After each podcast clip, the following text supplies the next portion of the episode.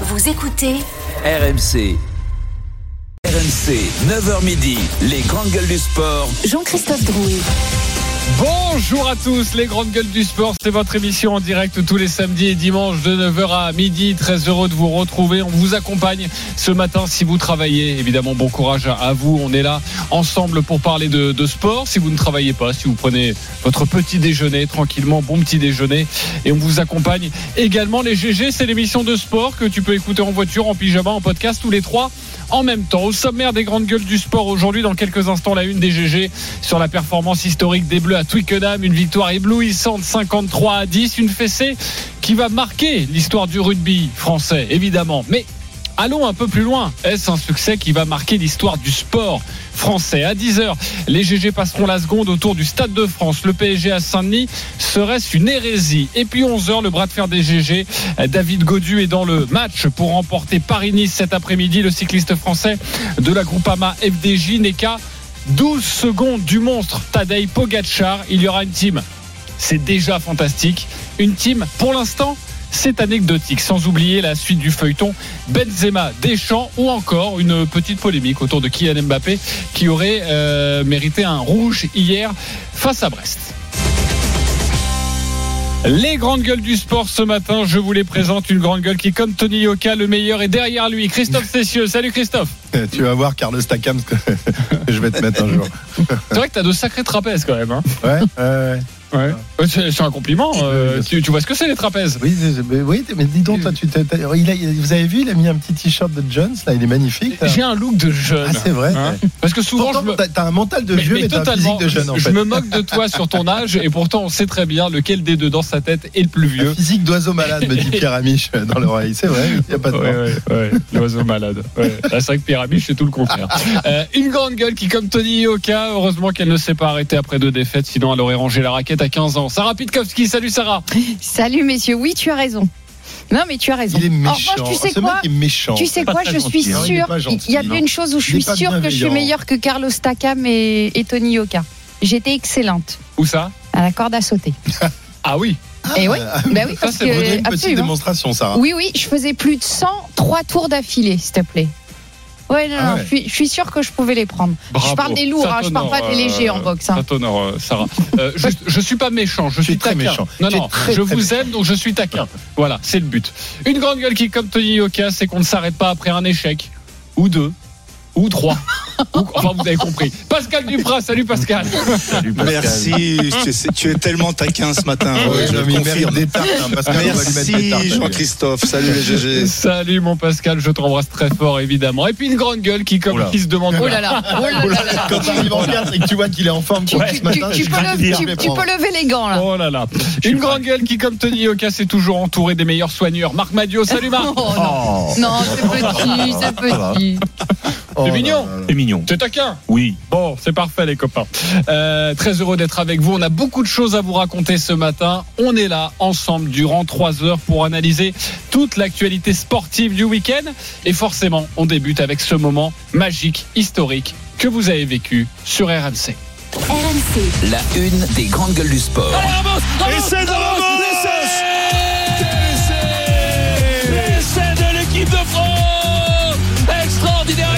Il y a Penaud qui récupère, qui va la laisser. Va la laisser. Attention, il va la laisser. Il va la laisser sur ce coup de pied de oh, Incroyable. Sixième essai français. 46 à 10 Les gens s'en vont. Voilà, Les gens s'en euh, vont derrière nous. c'est le comment dire le coup de grâce. Tu vois la 72e minute, c'est Les face- Anglais quittent le face à stade la stérilité C'est quand même incroyable. anglaise. Hein.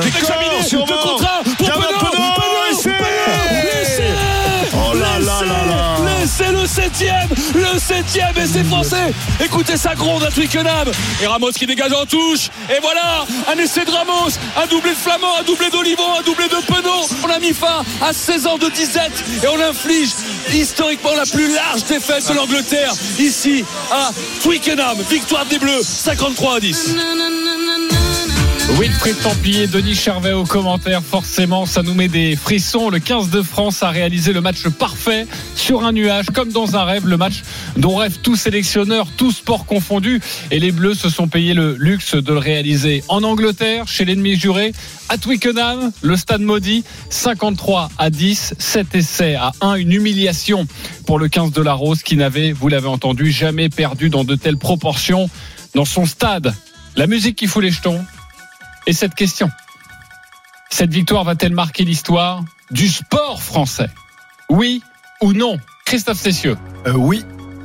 Sarah Pitkowski, Mais non, mais non. Marc Madio, Non. Pascal Duprat. Oui. Deux oui, deux non. On débute un parfait dimanche dans les grandes gueules du sport. Avant de débattre, on va retrouver donc la voix du rugby sur RMC, Wilfried Templier. Salut Wilfried. Alors après la, la rencontre, les Bleus avaient-ils conscience de, de la portée de l'événement?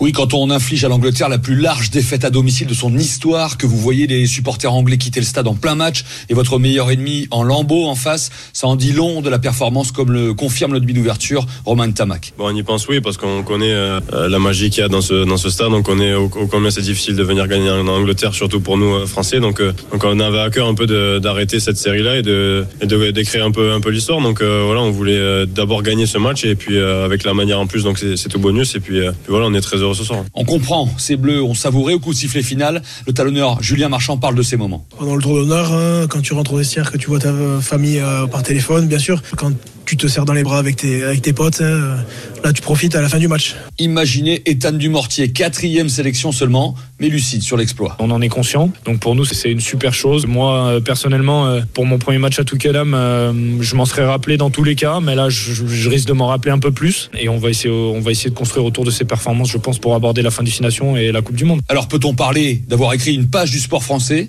Toujours Dumortier. Je sais pas si c'est une page du, du sport français, euh, mais oui, c'est sûr que quand on voit les difficultés qu'on a traversées toutes ces années pour venir gagner ici, c'est sûr que je pense que c'est une date dont on se rappellera pour un crunch. C'est surtout très bien pour ce Six Nations et pour, pour finir comme il faut. Le pragmatisme de l'espoir d'une victoire toujours possible dans le Six Nations, mais tout de même, c'est la fin d'une série de 16 ans de déconvenus à Twickenham et du même coup, la plus large victoire française de l'histoire face aux Anglais. Pas de quoi perturber pour autant le capitaine Antoine Dupont. Ça, je pense qu'on en discutera quand on aura arrêté, qu'on sera autour d'une bière et qu'on parlera de nos vieilles gloires. Honnêtement, ça donne du sens à ce qu'on fait, ça valide le travail qui est, qui est effectué depuis des mois, des années euh, euh, maintenant, mais c'est qu'u- qu'une étape de plus dans notre trajet où on, on s'arrêtera pas dessus en tout cas. Et en plus, ils sont insatiables, alors ça annonce de belles choses à 6 mois de la Coupe du Monde. Merci beaucoup Wilfried Templier pour ce résumé au cœur du 15 de France après cette magnifique victoire. Cette victoire va-t-elle marquer l'histoire du sport français? Le 32-16, le hashtag RMC Live, l'application RMC Direct Studio. Je commence avec un oui. Euh, Christophe Cessieux, pourquoi oui? Alors, évidemment, c'est pas une victoire en finale de Coupe du Monde, c'est pas une première Coupe Davis remportée depuis 30 ans, c'est pas un Tour de France remporté pour la première fois depuis 50 ans par un coureur français, non. Mais malgré tout, euh, je pense que ce succès va marquer l'histoire du rugby français dans un premier temps, mais aussi du sport français. C'est le nom de l'adversaire et la largeur du score qui, qui fera date.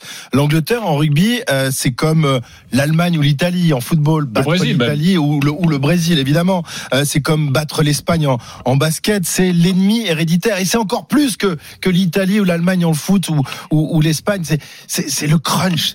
Ces Anglais, c'est un siècle d'histoire, un siècle de sorry good game à la fin du match quand ils venaient te voir sarcastique et, je pense à mon ami Richard Jones qui qui qui se fait un plaisir depuis 20 ans de, de nous chambrer comme ça. Eh ben oui, mais moi, mais dans 20 ans, je lui dirais, rappelle-toi de ce jour de mars 2023. Rappelle-toi que tu as baissé la tête et tu m'as dit oui, monsieur. Eh ben voilà, pour- c'est pour ça que moi je te dis que cette histoire, que ce match marquera l'histoire du sport français. Et c'est un match dont, dont nos successeurs, un jour dans les grandes gueules du sport, Ça, ça te en marque 2050, toi, ça te marque toi ben parce que tu es un romantique.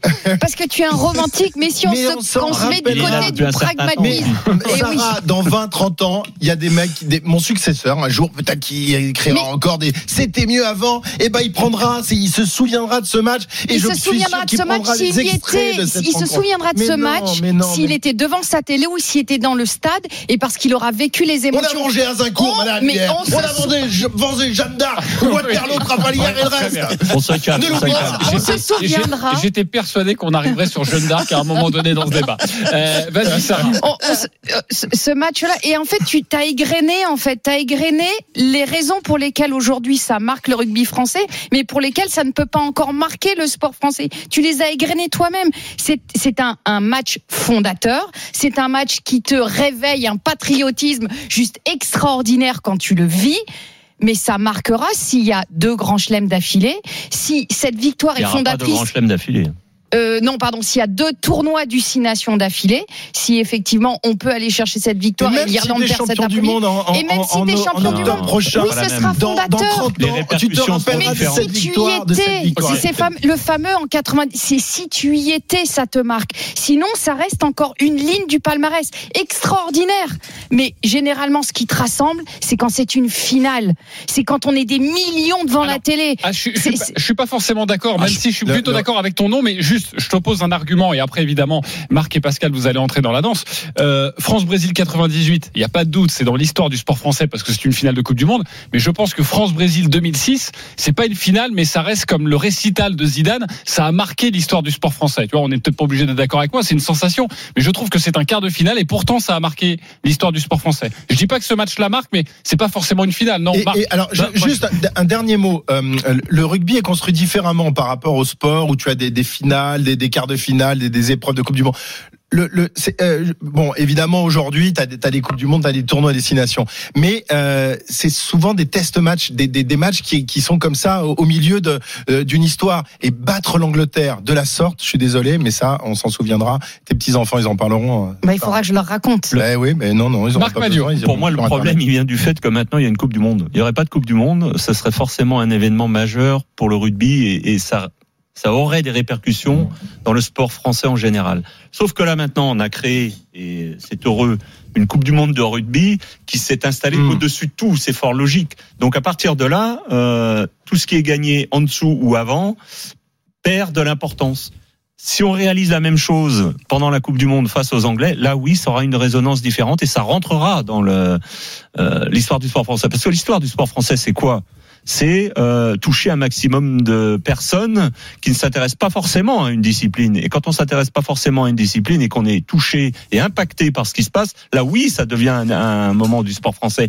Mais quand on reste dans la sphère euh, du rugby euh, à travers cette victoire, et tu l'as fort justement expliqué, on est dans une autre euh, approche et dans une autre perception. Ok, on ne peut pas tout entrer dans l'histoire du sport français. Exactement. Même si c'est magique, même si c'est formidable, même si Galtier hier m'a touché. Ok, bah on l'écoutera justement Fabien Galtier en pleurs ou en tout cas très ému après cette Exactement. rencontre. Il était au micro de, de France Télé. Tu parlais justement de, de résonance. Sachez qu'il y avait plus de 7 millions de personnes en moyenne, de moyenne pour cette rencontre, pique à, à 9 millions. Voilà les informations que, que l'on a via via Médiamétrie. Euh, Pascal Duprat, pour toi, oui, ça va marquer l'histoire du sport français? Oui, bien, bien entendu, sans, sans nul doute. Prenons l'exemple tous de France-Allemagne en 82. Pourtant, pour autant, ce n'était pas une finale de Coupe du Monde. Et cela dit, ça a marqué l'histoire du sport français. Malgré la défaite de la France, ça l'avait marqué. Donc là, là, c'est bien sûr, comme l'a très bien souligné Christophe, c'est l'ampleur du, du score, mais surtout, c'est, depuis quelques mois, quelques années, euh, ben, la confirmation de la naissance d'un, d'un 15 de France exceptionnel et qui va marcher sur ses adversaires dans les années à venir, j'en suis certain. Il y a qu'à voir la symbolique quand on voit les, les supporters à Twickenham qui quittent euh, le stade avant, avant la fin du match. Tout ceci, ça restera gravé dans les mémoires, dans les mémoires de tous ceux qui l'ont vu, pas tous ceux, comme le dit Sarah, qui étaient sur euh, français, qui étaient à Twickenham, mais tous ceux qui ont eu la chance de le regarder à la télévision ou d'écouter nos collègues le commenter et s'enthousiasmer sur les ondes d'RMC. C'est euh, c'est magistral, c'est euh, l'expression du, sport collectif à son apogée. C'est des Anglais genoux à terre qui nous qui nous mettent toujours euh, qui se mettent toujours à nous narguer, euh, surtout dans ce sport-là. Tellement ils nous ont mis de branler, pardonnez-moi l'expression. Donc euh, c'est plus qu'une revanche. C'est c'est aujourd'hui l'Angleterre est un genou à terre, voire deux genoux à terre, et la et la France est en train de de préparer magistralement sa sa Coupe du Monde. Dans cela, en cela c'est c'est historique et on en reparlera dans 50 ans. On ne sera plus là. Mais nos jeunes, nos gamins en parleront, c'est sûr.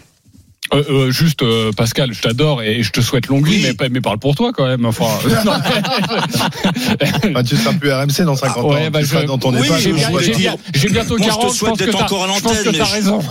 Non, non, mais j'ai- j'ai- j'avais pourtant imaginé d'autres dessins pour toi. C'est pour ça que je te disais, Ah tu, oui. seras plus, tu seras plus à l'antenne des RMC. Ça, ça, c'est certain. D'accord. De toute façon, si je suis encore à l'antenne dans 50 ans, je fais un peu comme Christophe Cessieux. Je suis sa, sa route, évidemment. Tu, Ouais. tu, tu présenteras vivement dimanche. Vrai que t'as un peu une tête à la Michel Drucker. Re- Reprenons le, reprenons le débat. Tu voulais, Non, tu voulais ajouter quelque chose et Marc poser une aussi. question à, à Marc. Est-ce que cette journée de juillet euh, 2020, euh, euh, l'étape de Tignes, euh, le maillot jaune qui part des épaules d'Alaphilippe, l'abandon de Thibaut Pinot, est-ce que ça, ça rentre dans l'histoire du, du sport français? C'est 2019. Pour toi, 2019, pardon, 2019. Pour moi, ça rentre dans l'histoire du cyclisme. Eh ben, eh ben, eh ben. Voilà. Mais oui, Eh ben C'est- Ah des oui. moments. Ouais, mais ça, rentre des dans moments. l'histoire du cyclisme. Mais faut- après, faut, faut, faut être euh, honnête et réaliste. Euh, on va s'en souvenir un certain temps. Mais euh, quand on fait une référence à 50 ans d'histoire ou à 60 ans d'histoire, ça aura disparu. Il faut, faut être honnête et objectif. Et moi, je vais être un peu pisse-vinaigre. Je vais être un peu pisse-vinaigre et tu vas sûrement réagir euh, avec force. Pour moi, hier, la France a battu une toute, toute petite équipe d'Angleterre. Toute, toute petite équipe d'Angleterre. Ça permet de relativiser. Non, mais ça, ça compte dans la réflexion. Tu lui réponds quoi? Bah, pareil, alors on dit aussi, quand ils ont battu les All Blacks l'année dernière, oui, c'était une très faible équipe de Nouvelle-Zélande, on s'en fout ça, parce Moins, que ça, moins, ça, moins, ça, moins, ça, moins, ça moins sera effacé par le passé. Ouais, ça mais- sera effacé par l'histoire, Marc. Objectivement, objectivement. Mais évi- évidemment que c'est une très faible équipe, d'Angleterre. tu, tu montes au plafond parce que c'est Mais, l'Angleterre. mais, mais ça, mais ça, ça si c'est le tu- avec le même chose. Justement, c'est le nom de l'adversaire qui fait que c'est historique. C'est le nom, c'est cette rivalité, c'est ces roustes euh, successives qui nous ont infligé. Ça fait 18 ans qu'on n'avait pas gagné là-bas là, dans le trou, cadre du, hein. du- du tournoi. Bah, euh, Peut-être, mais on- ça, on, ça, on l'oubliera. On, À on vaincre sans rappellera. péril, on triomphe Oh, sans gloire. Ok, tu l'avais prévenu, ça allait être pisse Je suis bien d'accord avec toi. Pour répondre à cette question, est-ce que déjà on peut répondre à une question juste avant? Ça peut-être nous permettre de faire évoluer le débat. Est-ce que c'est le plus grand match de l'histoire du 15 de France? Est-ce que ça, ça vient balayer Nouvelle-Zélande 99, Nouvelle-Zélande euh, 2007 ou pas? Non, Parce ça, que si ça ça- effa- non, mais ça efface pas. Non, ça, mais ça- pas ça ça- s'ajoute. Ça s'ajoute, mais est-ce que c'est plus fort? Non, c'est pas plus fort que, France-Nouvelle-Zélande 99. Ça, c'est le plus grand souvenir de l'histoire du, du rugby français. Et pourtant, ce n'était pas non plus une finale de Coupe du Monde. Demi-finale. C'était une Et demi-finale. donc qui ça, ça a marqué le sport français Ça, pour oui, toi? Oui, oui, oui. Alors, oui, mais- parce mais que là, c'est malgré parce tout qu'on dans est le top 25 ans 5. plus tard et qu'on continue d'en parler Oui, mais- comme mais- le match référence. Ah, et je pense que ce France-Angleterre est-ce- 2023 pourquoi on met sur sera le aussi même le match pied? référence pourquoi on, on met sur le même pied le fait quand on dit ça marque le sport français quand ça marque ton intime c'est-à-dire que tu as vécu des des émotions qui sont tellement intenses que ça garde des souvenirs à l'intérieur. Est-ce qu'on doit mettre sur le même plan le fait d'avoir des souvenirs intenses dans un moment juste extraordinaire ou marquer le sport français? C'est-à-dire que est-ce que c'est ce match qui va dire qu'en septembre tu vas avoir des milliers de gamins qui vont aller frapper à la porte des clubs de rugby en disant au fait j'ai envie que mon gamin il joue au rugby. C'est ça marquer le sport français. Marquer le sport français c'est un palmarès. C'est-à-dire que quand tu ajoutes des titres Non mais tu réagis comme, de, comme Mais- la, mais- la- la représentante d'un sport qui est hyper structuré comme le tennis. je, je, je- je parle pas de mon sport, ça, je parle de des, des souvenirs que ça marque. C'est-à-dire que parfois on mélange l'intime, c'est-à-dire ce que ça t'a provoqué sur le moment, et des années après, où est-ce que tu le mets dans l'ordre des choses? Et là, on est tellement à chaud que oui, toi, t'es romantique, et parce que c'est ton sport, alors évidemment, tu le mets en haut Mais du alors- en haut.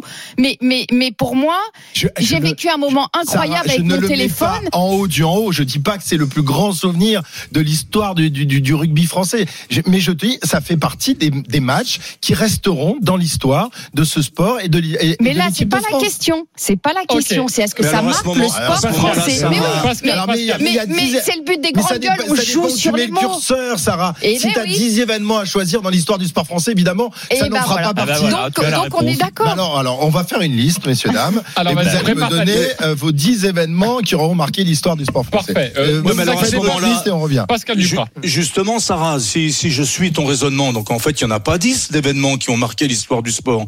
T'as peut-être Noah, t'as peut-être Prost, t'as peut-être la première victoire de la Coupe du Monde pour la France euh, en sûr. 98. Ah bah oui. Et la deuxième, tu la classes pas dans le Mais- dans les, mais- mais dans c'est les ça, en fait. événements. Mais- tu peux pas en il y a- mettre- Il y, a aussi la construction euh, de cette histoire du sport. C'est aussi tous ces événements dans euh, certains des sports qui sont éblouissants, qui sont rares. Et là, la France qui qui torche les Anglais, qui leur met 50 points, c'est c'est un événement rare qui qui comptera dans dans, Tu as dans Il y a, raison. il y a- y a juste un inconvénient, c'est que c'est au tournoi destination. C'est pas en Et puis alors, c'est la deuxième ben, épreuve. mais- ça a toujours été l'événement. Mais reparlons-en en prochain. termes de- sport hyper structuré avec les Tours de France, les Mais- championnats du monde, les 19 classiques. C'est pas comme ça le rugby, Marc. C'est, c'est voilà, le tournoi destination, c'est la référence absolue. Ça reste la référence malgré la Coupe du Monde. Pas pour le, le, le pas pour les, jeunes générations, mais toi t'es pas de la jeune génération Mais justement. oui, je suis Tu dois pas de la jeune génération, mais Ah, j'ai ah, jeune. Je reste jeune, tu vois. Moi, je me suis tourné vers la Coupe du Monde. C'est les deux anciens qui sont en train de se disputer le rôle du plus jeune. Ça, j'adore ça.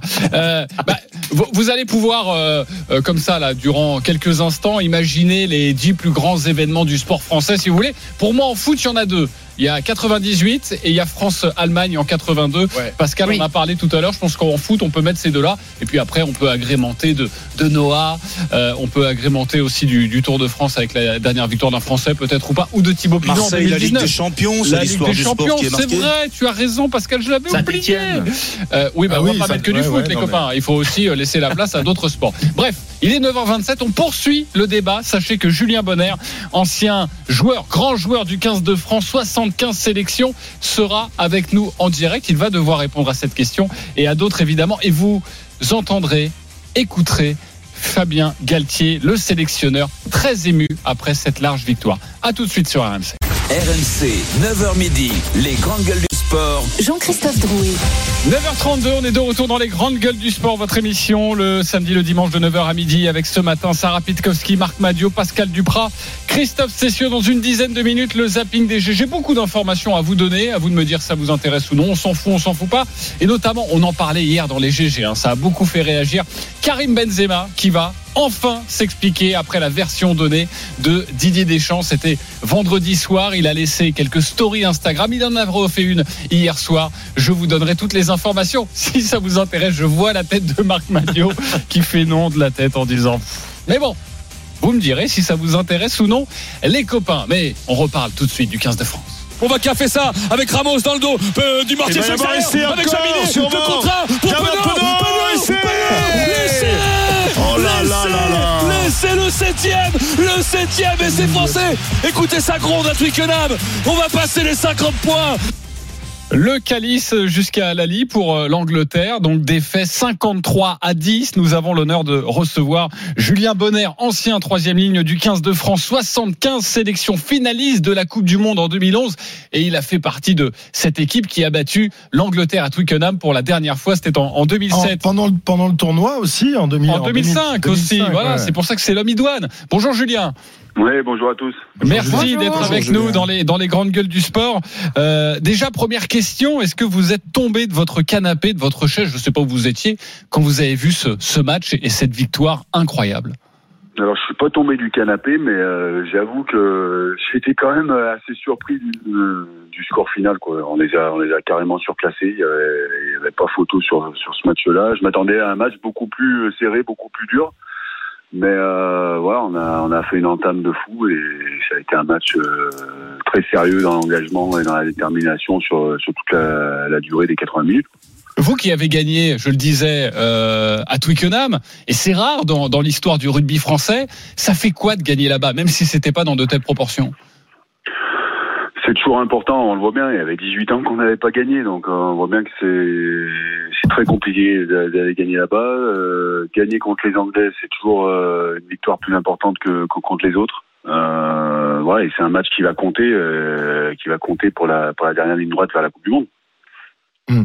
Euh, Julien, euh, la victoire en 2005, euh, le scénario est complètement différent. Euh, vous êtes mené, il n'y a pas, il y a aucun essai inscrit par les Français.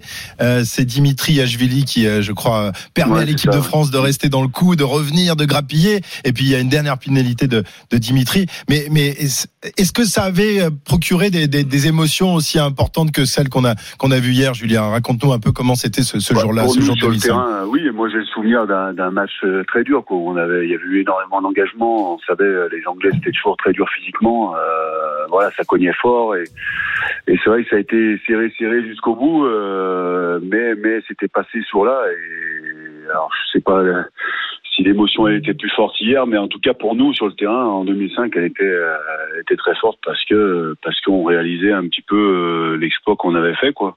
Euh, comme ils l'ont fait hier et, et d'une manière encore plus euh, encore plus folle j'ai envie de dire. C'était vraiment un match euh, extraordinaire. Donc euh, voilà tant mieux parce que moi j'étais resté sur j'étais resté sur ma fin j'étais j'étais au match pour l'Écosse et j'étais vraiment resté sur ma fin en termes de de jeu. Et, et là on a vraiment retrouvé l'équipe de France qui nous a fait rêver de- depuis quatre ans quoi. Donc euh, je trouve que ça arrive au bon moment. Je trouve que les, les joueurs s'étaient préparés pour et ont fait, euh, ils se se sont donné les moyens, en tout cas, de faire euh, de faire ce gros match-là. Quoi. Donc ça, c'est important pour la construction de l'équipe. Julien Bonner est avec nous, ancien troisième ligne du 15 de France, 75 sélections avec les, les Bleus. Sarah Pitkowski, Pascal Duprat, je sais que vous avez des questions pour Julien. Oui, Julien, on est en train de se poser la question autour de la table où on doit situer cette, cette victoire. Est-ce que ça doit marquer le sport français ou ça ne peut marquer que le rugby français? Alors, comme on n'est pas d'accord, moi j'aimerais bien avoir ton avis. Euh, le rugby français, ça c'est sûr que ça le marque. Le sport français, c'est ça reste quand même une victoire. Euh, c'est le plus gros écart qu'il y a eu, euh, je crois, face à face aux Anglais chez eux, en plus chez eux. Donc, je pense quand même elle compte, elle compte dans le sport, dans le sport global pour moi quand même. Si c'est plus rugby, je crois qu'il y a beaucoup de supporters pour qui ça va rester. Je crois que au-delà de des supporters rugby. Ah, c'est pas facile, Julien, de répondre à cette question. C'est pour ça qu'on s'est écharpé. Mais forcément, quand on décide des questions, si je vous demandais, c'était, ça allait marquer l'histoire du rugby français, tout le monde m'aurait dit oui. Donc, on essaye de trouver des nuances, évidemment. Et vous avez réussi à vous embrouiller sur ce sujet. Pascal Duprat pour, pour Julien Bonner. Oui, Ju- Julien, tu as, tu as collaboré en 2018 euh, à, à la touche avec Jacques Brunel euh, à la tête de l'équipe de France. Tu as côtoyé donc forcément plusieurs des joueurs qui étaient présents sur, la pelouse hier. Comment tu, expliques cette métamorphose euh, de ces joueurs entre ce qu'ils produisaient euh, à l'époque et ce qu'ils produisent aujourd'hui? Ouais, après il y a plusieurs, euh, plusieurs facteurs. Je crois que nous, il y a plusieurs joueurs qui, qui avaient commencé à être avec nous, notamment Julien Marchand par exemple, mais qui s'étaient fait les croisés. Euh, il y avait eu euh, Jalibert à l'époque. Je pense que le groupe il a mûri surtout. Euh, il y a d'autres joueurs qui sont venus euh, en apport de, du groupe qu'on avait déjà là sur euh, sur la Coupe du Monde 2019 notamment. Et, euh, et, et moi, de, de ce que ceux que j'ai connus, en tout cas, ce, que- ce qui, ce qui en ressort sur le terrain, c'est vraiment que c'est des des gamins, parce que par rapport à moi, c'est des gamins, mais qui sont sains, quoi, qui sont sains, qui sont sains humainement.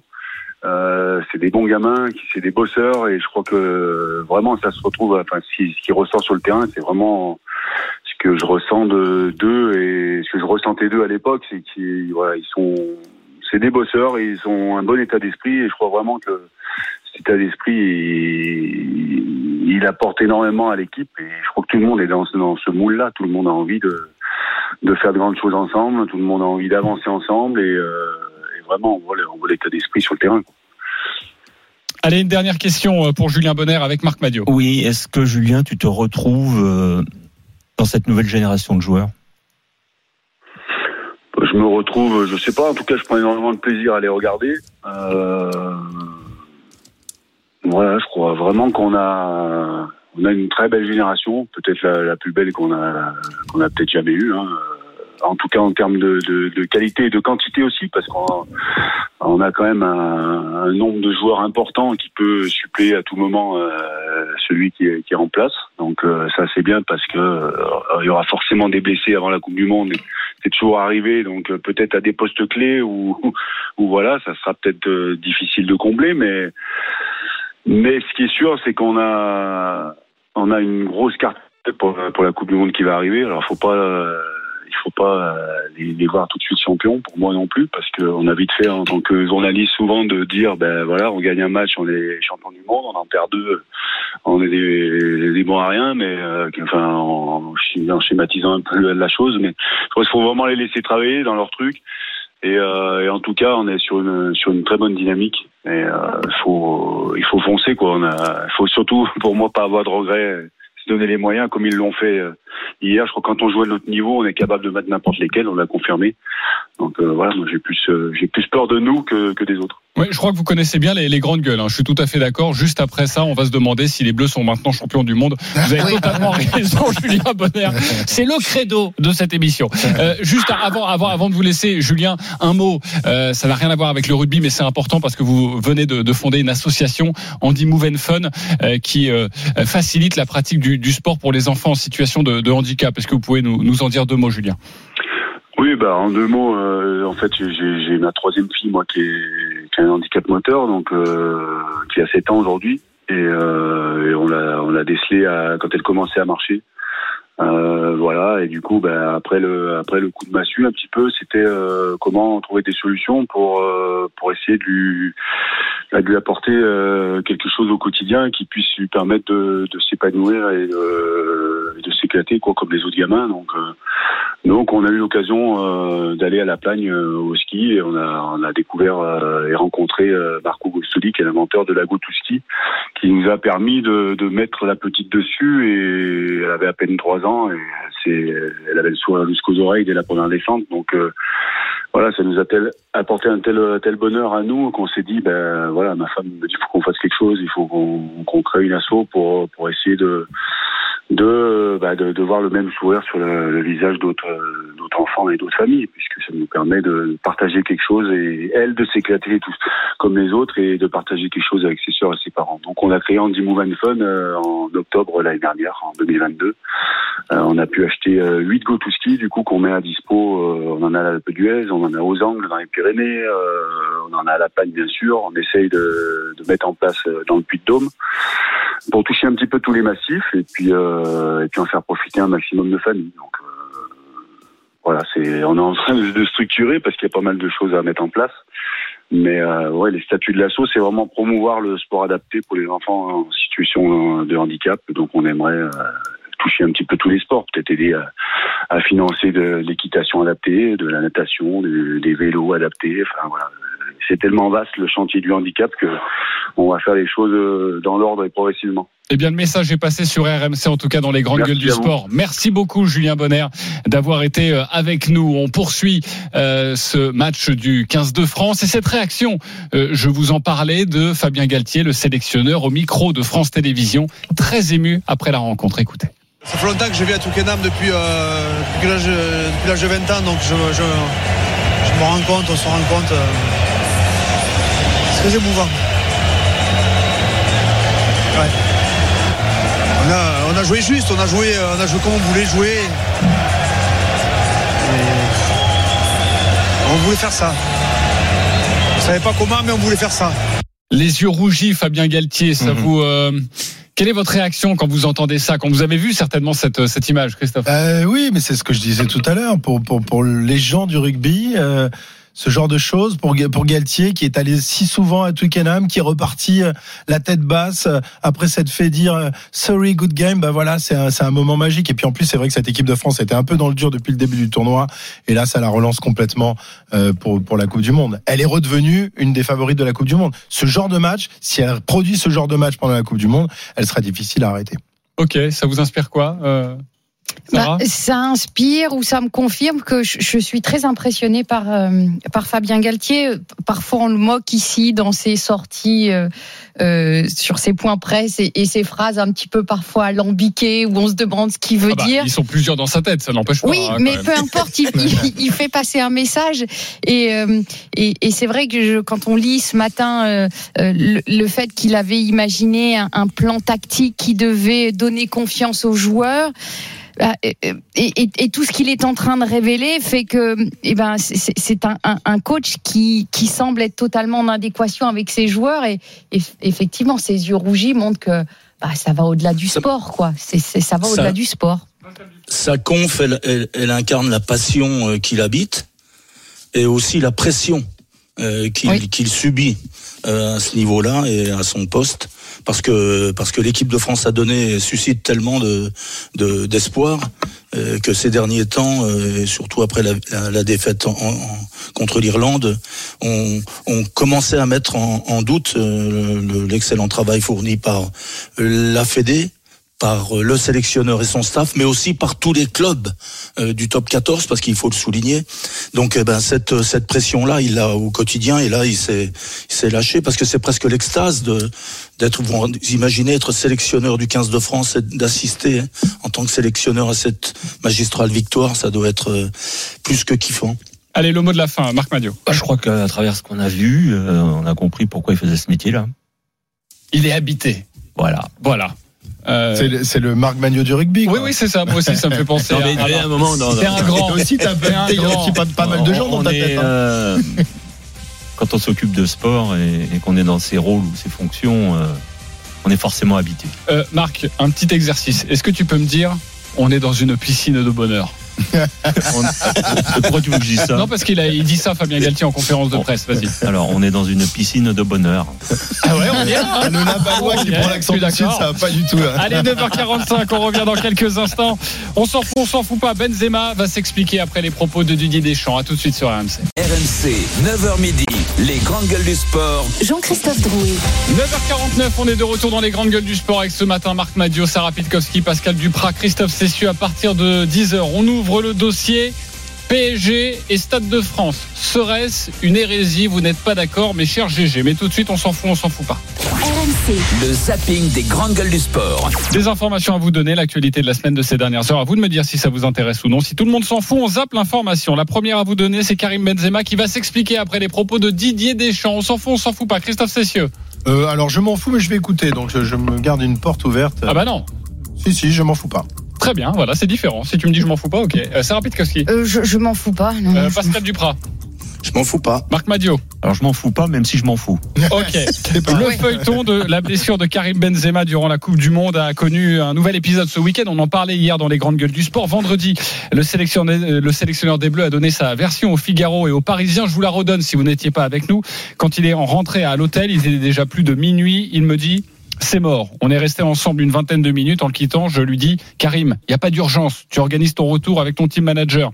En me réveillant, j'apprends qu'il est parti. C'est sa décision. Il ne vous dira pas le contraire. Dans la foulée, l'attaquant madrilène a réagi sur Instagram avec deux stories. Mais quelle audace avec un emoji clown et sacré Didier le traitant de menteur. Hier soir, nouvelle story Instagram. Karim Benzema a enfin annoncé ce que beaucoup attendaient. On en parlait hein, hier. Bon bah. Je vais devoir m'expliquer pour le peuple. Fin de citation. Euh, qui veut se lancer? Pascal Duprat. Euh, D'abord une question, euh, JC, toi, si tu l'as inscrit euh, dans, dans ton conducteur, c'est que tu t'en fous pas, toi? Ah non, je m'en fous pas, non. Ah ouais, ouais, c'est c'est c'est c'est pas étonnant en fait. Parce que- C'est pas étonnant. Il est C'est-à-dire- complètement Non, mais- dans cette culture de l'influence. non mais franchement, ouais, t'es- t'es- la petite en, catin qui- en, en cela, pardon Christophe, mais t'incarnes le, le journaliste contemporain, quoi. Parce que franchement, euh, bon, alors je vais je vais donner mon, mon avis parce que on, c'est- on- on s'adresse à moi- on s'adresse aussi à moi. Non, je fais partie du peuple. Tu me rassures, j'y sais, je fais bien partie du, du peuple. Ah oui, tu fais Puisqu'il partie va du s'adresser au peuple. Tu es même Mais tu le penses peuple. que j'ai que ça à faire, moi? Attendre, trépigner, que Benzema me, me fasse euh, son, son comment dire, son commentaire sur euh, sur son départ euh, de la Coupe du Monde au Qatar. Mais tu sais qu'est-ce que je vais faire le jour où il parle? Je vais me repasser le match des rugbyman là, France-Angleterre. Voilà. Voilà du sport, du sport et encore et toujours du sport. Mais à force, ça fait mal à notre à notre sport, au sport pourtant numéro un. On est en train de, de le déglinguer de partout. Ça suffit, ça suffit. Une bonne fois pour toutes, ça suffit. Bravo, Tout le monde Pascal. s'en Oui. tout le monde s'en fout de ça. Mais, mais non, enfin, je, je comprends que quand on est dans le sport et quand c'est son sport, on a envie de passer à autre chose et on a envie de parler de sport, c'est-à-dire de, de résultats de foot, de tactique, de plan de jeu, effectivement. Mais, mais Pascal, tu- D'émotion, d'émotion aussi, Sarah. C'est pas que la technique. Oui, mais, mais, attendez, aujourd'hui. pardon, pardon, pardon, mais quand il s'est passé Naïsna, c'était peut-être pas du sport, mais on avait envie de savoir Mais s'était besoin- passé. Mais ça, c'est pas pas. Naïsna, c'est quand même Mais non, pas mais- comparable à Naïsna, pas ça. Mais on a envie de besoin de savoir. On a, on a besoin de savoir On a ce qui s'est besoin on a- parce que, parce que Besoin, moi, moi- non, mais on non, mais attendez, moi je vais répondre à Pascal parce que je suis d'accord évidemment ça peut faire non non mais euh, plus je sais que tu dis ça avec beaucoup d'amour mais ça peut faire euh, partie du buzz en disant voilà on alimente la bête on alimente la bête mais pardonnez-moi mais euh, Didier Deschamps qui doit donner une conférence de presse dans une semaine pour la liste des Bleus il a voulu se décharger de ça Exactement. il a énormément parlé de Karim Benzema. Évidemment, les questions lui ont été posées, mais il a donné sa version. Et pardon, mais moi, j'ai envie de savoir pourquoi aussi Karim Benzema ne veut plus revenir en équipe de France. Et là, on en revient aux sportifs. Et on- Quand même. on- on- Alors pour la première fois, pardon euh, Sarah, parce que Dieu sait si je l'ai souvent défendu, et notamment sur vos, sur vos antennes, bah, j'en vois euh, des gens aussi, la même chose. Ça suffit quoi. Oui, mais il a pas le choix. bon, mais, mais il a pas le choix, Pascal, puisqu'on vient de Arrêtez. dire dans une semaine, il est face à, il est face à des journalistes pour annoncer une liste. Mais non, la première le problème, c'est pas question. Deschamps. Hein. Mais, mais c'est la pression médiatique. C'est-à-dire que la première question qu'on va lui poser, puisqu'on n'a pas eu le son de Deschamps depuis le départ de Le Gret, on n'a pas eu le son, le son de Deschamps depuis le départ de Benzema, il va se retrouver devant la presse. Lui, il veut juste donner sa liste et on va l'amener sur un autre terrain. Donc, qu'est-ce qu'on lui conseille? Essaye de balayer le sujet avant. Voilà. Laisse, et comme ça, le 16, je vais annoncer ma C'est toi liste. qui, comme t'es une, t'es une spécialiste en communication, c'est toi peut- qui le conseille des champs. Mais non, mais En il fait- peut pas faire autrement. Il peut pas faire autrement que donner sa version. Sauf que derrière, bah, quand tu mets une pièce dans le jukebox, et ben, t'as envie d'entendre la musique de Karim Benzema euh, maintenant. Marc, tu veux connaître Oui. la version de Karim Benzema? La version de Benzema, quelque part, je m'en fous. Moi, ce que je constate, c'est que depuis le départ de Le Gret, la situation de Deschamps est un poil fragilisée et qu'il y a des gens qui ont envie de profiter de cette situation pour euh, pour mettre en grande difficulté Deschamps le plus tôt et le plus vite possible. Oui, mais mais d'accord, mais Bah c'est, voilà. mais, mais c'est pas ces gens-là qui poussent Deschamps à parler dans la presse. C'est pas des, ces gens-là qui poussent Deschamps à parler à la presse, mais Deschamps, euh, quand il dit euh, le, le- le récit qu'il rapporte, c'est déjà le même qu'il avait tenu il y a quelques mois. Euh, non, on l'avait- Voilà. je pense qu'on l'avait pas eu de manière aussi précise. Attendez, Oh. messieurs, vous dites que vous, ça vous intéresse pas. Quand ça va sortir l'interview, me dites pas que vous allez être les premiers Ah non, mais à on regarder va sur vos téléphones l'article. On va tous Alors là, euh, aller le Sarah, lire. je vais Pascal. pas le lire. Je vais pas le lire, C'est Sarah. vrai Je, te- je, ah, je t'en fais la promesse, je vais Je- pas le lire. craché Par contre, je vais me passer, je vais me passer Benzema, il est Angleterre-France. hein. Vais Benzema, il est quand même particulier. Euh, il quitte l'équipe de France et quand l'équipe de France est dans l'avion du retour, il en profite pour envoyer son petit tweet. Eh oui, non mais. Mais oui, mais alors, quand, quand tu es euh, proche de l'équipe de France et que tu te revendiques de l'équipe de France, je suis désolé, même si tu annonces ton départ de l'équipe de France, tu mets pas la petite peau de banane au moment où tu en as envie. Et là, et là, moi, je, rep- je prends euh, les tweets de Benzema pour des pots de banane. Ok, mais moi, quand euh, je vois ça, bah, j'ai envie d'avoir la Bah oui. version de Ah non, Deschamps et j'ai envie d'avoir la version de, de. Benzema. Moi aussi, forcément, je vais regarder, bien évidemment. Ok, bah alors tu sais quoi, Pascal? Euh, Quand ça va sortir, je vais t'appeler et je vais tout te dire. et tu seras obligé d'écouter. Et, et le dimanche d'après, il te fera trois débats avec un débat quand même PSG au milieu parce qu'il faut pas oublier PSG. Ouais, ouais, ouais, Ah, PSG, il nous ouais. manque le PSG, Ah il nous faut, il nous faut un petit Exactement. débat PSG. On, on a pris du temps sur cette histoire. Il y aura un autre zapping à 10h45 et on reparlera de Karim Benzema juste Oh, pour bah. notre ami Pascal Dubras. Allez les copains, on se retrouve dans, dans quelques Quand je pense instants. qu'il y avait tellement d'informations à disséquer et on a parlé pendant 10 minutes de Benzema Deschamps. Mais on peut pas terrible. faire mais oui, autrement. mais c'est- Mais non. ça, mais moi je suis non. comme Pascal, je suis désespéré. Voilà. Ouais, Moi, ça me désespère. Inquiétez parle de pas. son ballon d'or, oui, voilà. Je t'ai trépignais d'impatience de savoir s'il allait le remporter, parce qu'il le méritait. Ok, n'hésitez- ne vous inquiétez pas, à 10h45, on en reparlera pendant 10 minutes. Euh, à tout de suite sur RMC, le PSG au Stade de France à une hérésie. À tout de suite. RMC, 9h midi. les grandes gueules du sport.